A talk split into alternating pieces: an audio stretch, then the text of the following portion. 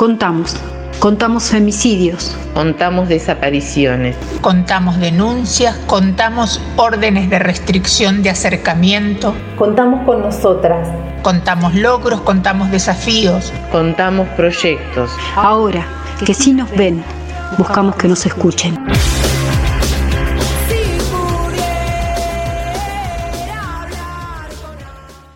27 de marzo del 2018, el llanto de un bebé y el pedido de auxilio de una madre en el barrio Lu4 de Comodoro Rivadavia causaron conmoción. Una ambulancia de urgencia atendió a un menor de apenas 7 meses que con profundas lesiones presentaba riesgo de muerte. El golpe fue más fuerte cuando con el transcurrir de las horas, las pericias médicas confirmaron que el pequeño había sido abusado. Al otro día, quien fuera su abusador, AEO, iría preso. El hombre vivía hace apenas algunas semanas en el lugar. Ahí llegó con su hijo de 4 años porque no tenía dónde ir, o eso fue lo que le dijo a Fabiana, la madre del pequeño de 7 meses que ahora se debatía entre la vida y la muerte. Ya pasaron dos años de esa jornada que cambió varias vidas para siempre. Septiembre, en la primera semana de septiembre de 2020, se conoció que quedó firme la condena para AEO, el abusador a quien no se nombra para proteger a su propio hijo que vive aún en la ciudad petrolera. Serán 15 años los que pasará en la cárcel. La madre del pequeño abusado, Fabiana, se mostró indignada con el fallo. Dice que es poco tiempo y que no hay justicia. Ella misma pide que el tiempo y la justicia algún día actúen a su favor, pues pasaron pocas horas después de la internación de su hijo para que ella no pudiera volver a verlo nunca más. Este, en este país la gente se tiene que morir para que le den una cantidad de años considerable. 15 años me parece que es poco, porque después de 15 años este hombre va a reincidir. Y te lo puede decir cualquier psiquiatra, psicólogo o, cualquier policía ya con antigüedad que haya conocido casos así. O sea, mi hijo este, afortunadamente está mejorando porque me daban un pronóstico muy, muy feo que no iba a poder caminar, no iba a poder ver, no iba a poder oír, pero él habla y está caminando ahora, o sea, por lo que me enteré de los informes que me dieron. Eh, sigue kinesiología por, este, por medios así virtuales. Está en una familia que lo están cuidando muy bien y en eso estoy tranquila. Pero obviamente lo extraño muchísimo. Yo lo que quiero como mamá es que él esté bien. Y quiero ser parte de él, por eso pedí igual revinculación.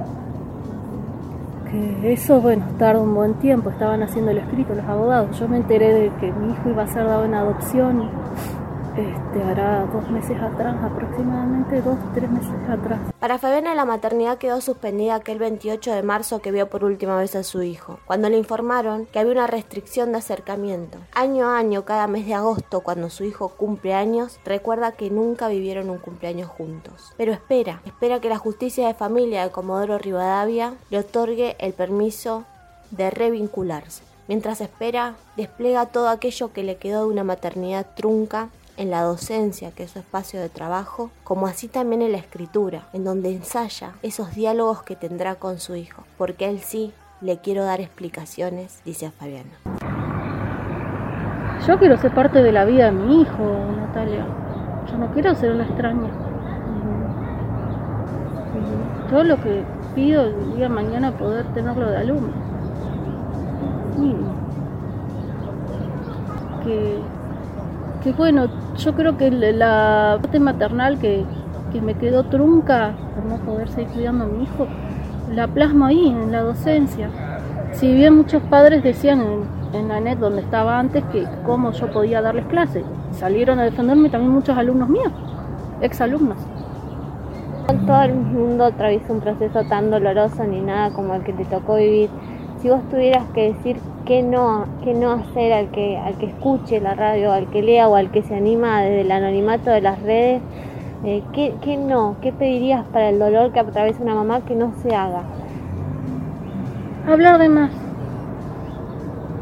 Porque estar en los zapatos de una es muy difícil. ¿Y sabes por qué puedo seguir adelante? No porque sea una mina que no, no, no llore, no tenga sentimientos. En mi familia hay mucha resiliencia. Mi familia se pasó una guerra, vinieron escapando de la guerra. Mi abuelo estuvo en un campo de concentración nazi, se pudo escapar. Mi mamá perdió un hijo, eso es lo más terrible. Perder un hijo, no recuperarlo más. Mi hijo está vivo. Yo lo que apuesto es a futuro. Por eso sigo adelante. porque no solamente mi vida me la llenaba mi hijo, que era una parte muy importante, también otras cosas. Por eso sigo adelante.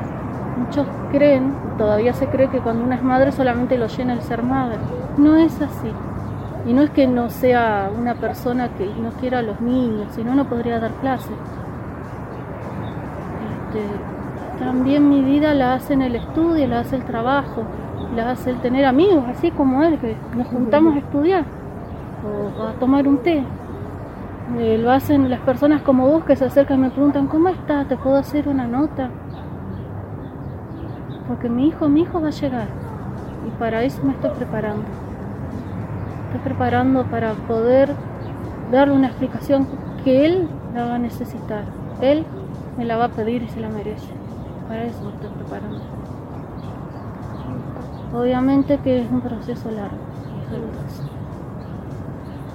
Que yo a mi hijo toda la vida lo voy a ver. Hay que ser paciente. Sí, la paciencia yo ya la estoy, ya desde hace rato la estoy practicando, no solo siendo docente, sino con todo este proceso.